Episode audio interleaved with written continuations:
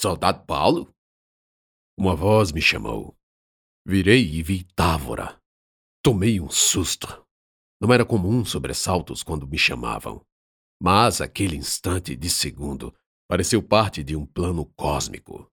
Era a ideia. Não só surgindo em mim, mas tomando forma, etérea, com força própria, e saindo em busca do ator principal. Pois não, coronel. Respondi já escravo do plano que rápido pensei. Aproximávamos do casarão onde já esperavam os outros chefes. Muito arrumada assim? é possível que esteja de encontro marcado. Ele disse, sempre tentando se mostrar simpático. Na verdade, sou um convidado para o jantar. O coronel não vai? Perguntei, embora já sabendo que ele certamente iria. Sim, vou. Resposta seca, fina, a combinar com sua aparência. Távora havia emagrecido muito desde os nossos últimos encontros. Sua face enrugou-se e o semblante envelheceu. Ainda que mal faça perguntar, gostaria de saber se o senhor se sente melhor. Um pouco. Deve de ser muito difícil a recuperação no meio de tanta coisa acontecendo. Né? Essas lutas sem fim. É mesmo. Mais uma vez, uma resposta tímida. Paramos na frente da entrada do portão.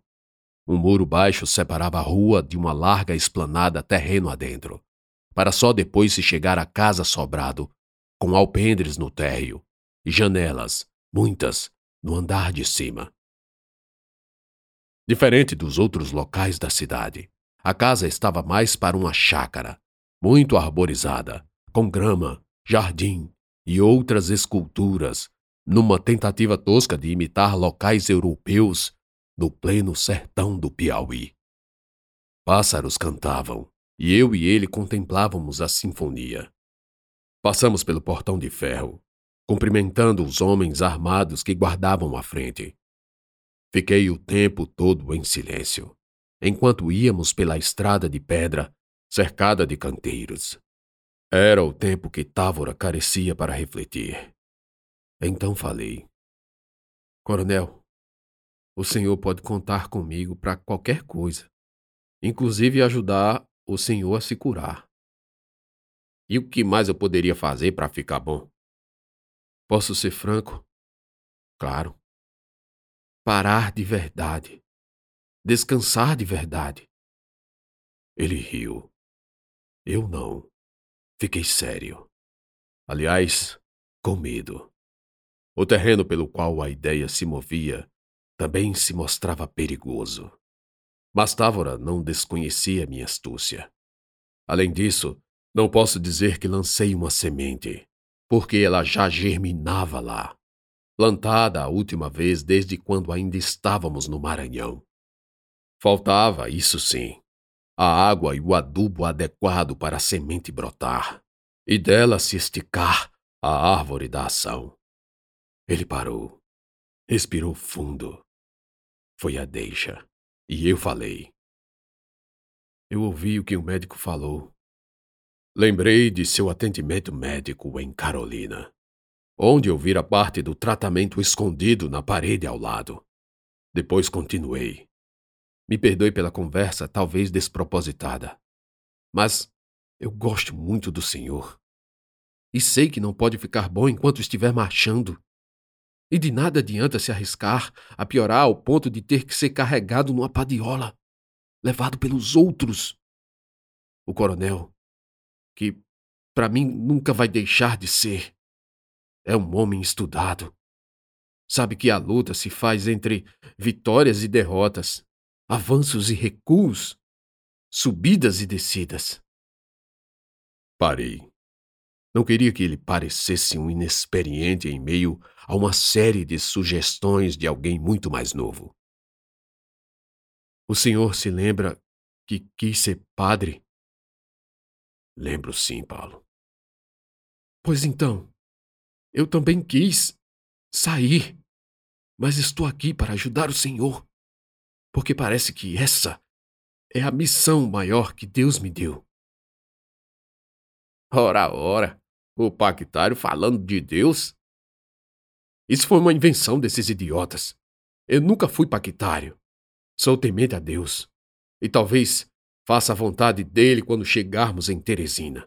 Talvez lá. Não, talvez não. Com certeza lá me espera a edificação. Então dessa vez vai entrar no convento. Vou. E vou também rezar pelo Senhor, para que Deus dê luz ao seu entendimento. Preciso que Deus me cure. E há de curar, mas não podemos esperar que ele faça tudo sozinho. Távora ficou calado. Olhou para o chão. Sentiu vergonha.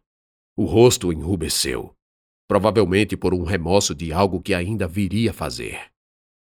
Entramos na casa e nos separamos entre os convidados.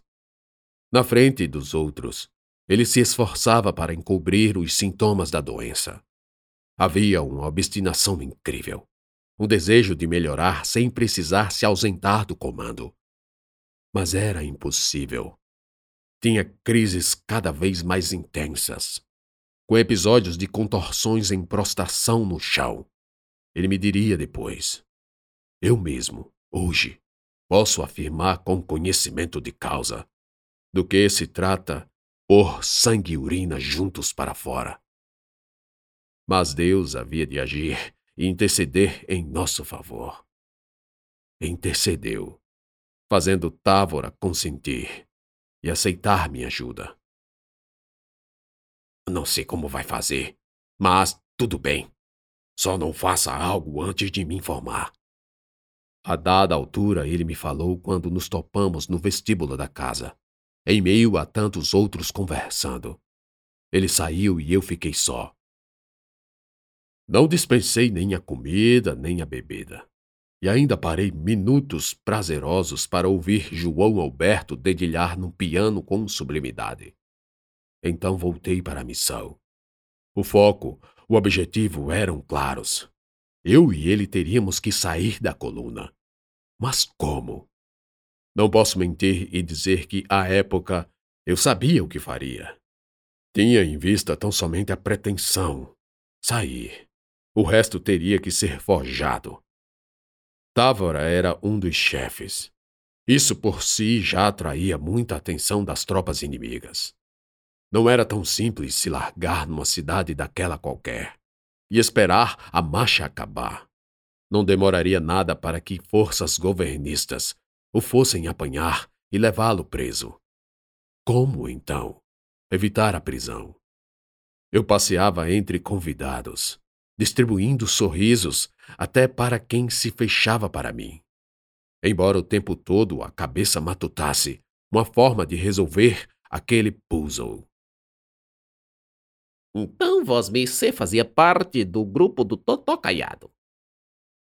Ouvi o nome Totó vindo de um dos cantos.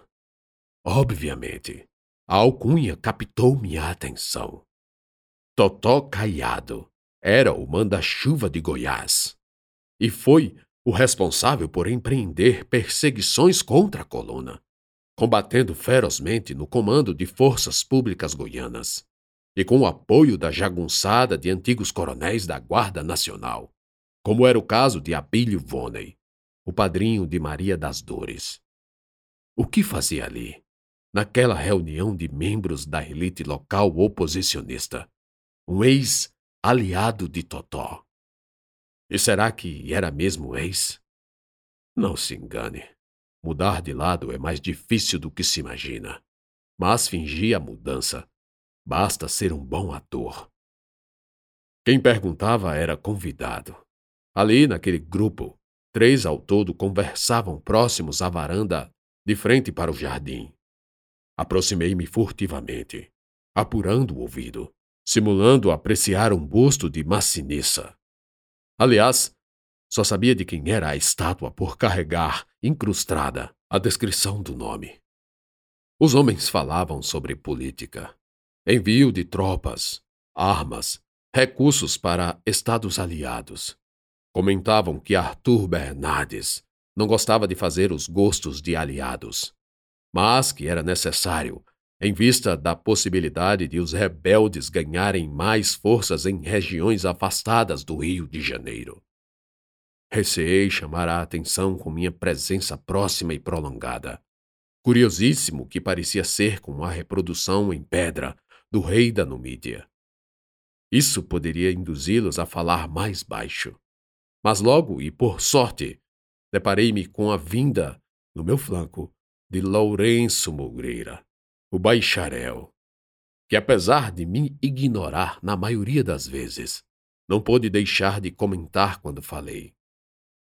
Estava com saudade de ouvir Gilberto.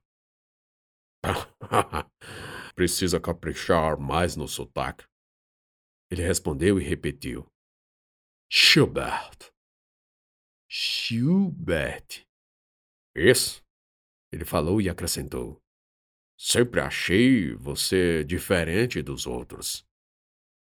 Enquanto Moreira falava, virei-me dando as costas aos três homens andando um pouco para trás, como se fosse me encostar em algum deles. Agora precisava ouvir. Acontece que o bacharel simplesmente estancou e danou-se a falar.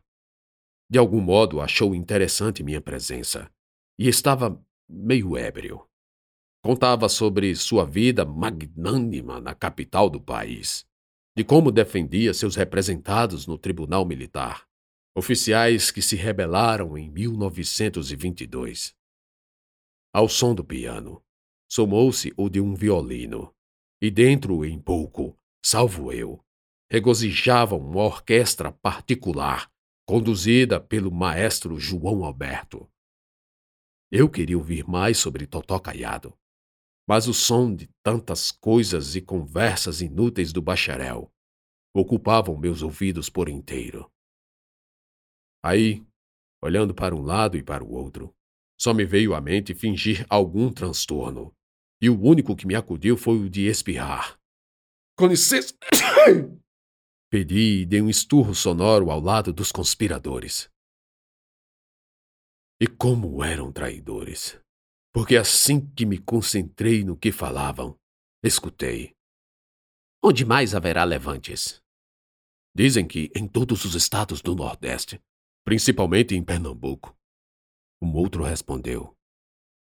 Cleto Campelo, pelo que eu vi, mandou emissários, e eles estão aqui em Floriano.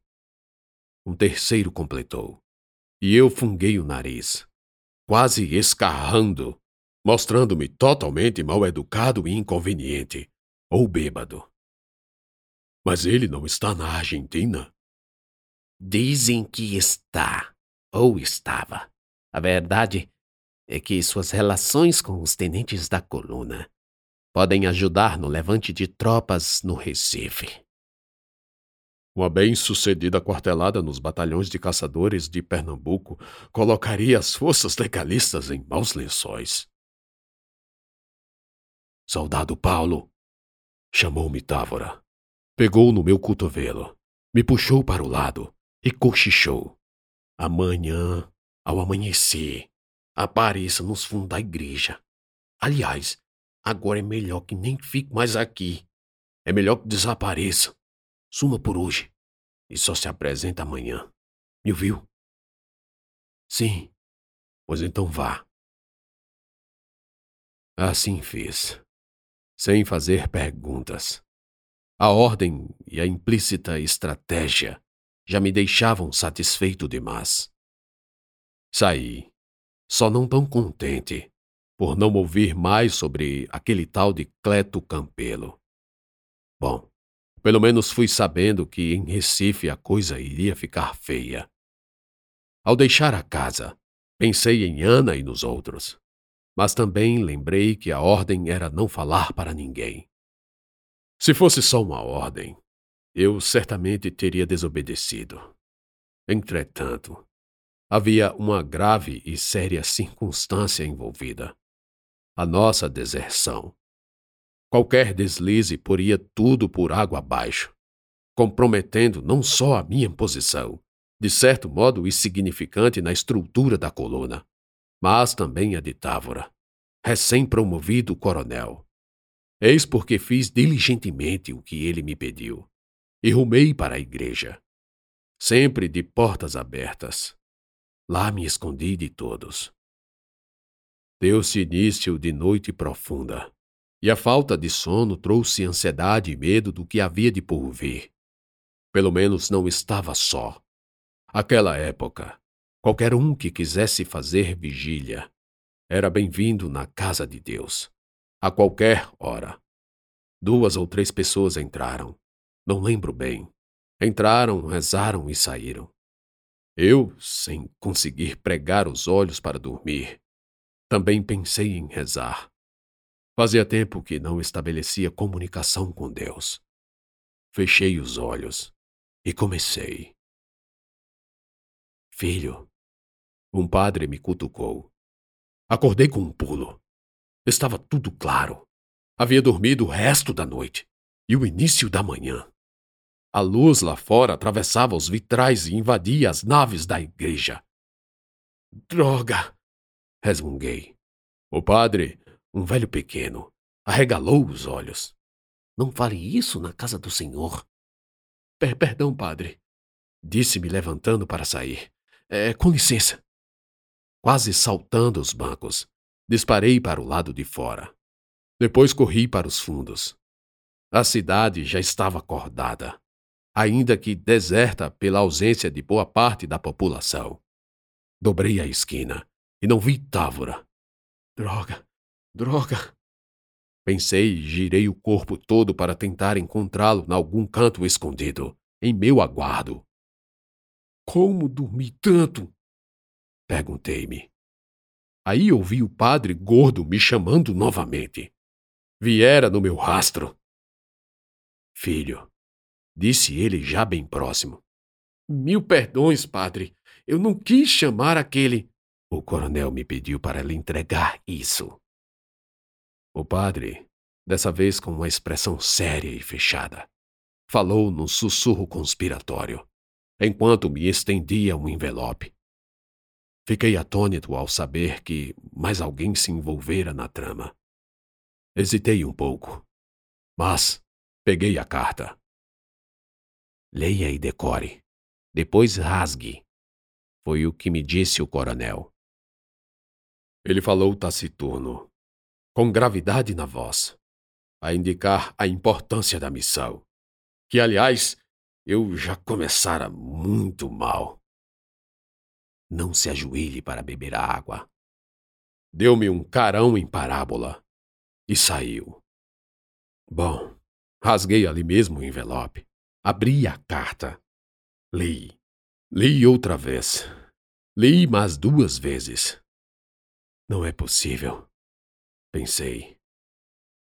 Ele quer que eu faça isso? Falei em voz baixa. Eis então meu próximo e verdadeiro desafio: ajudar Távora na deserção, um crime capital.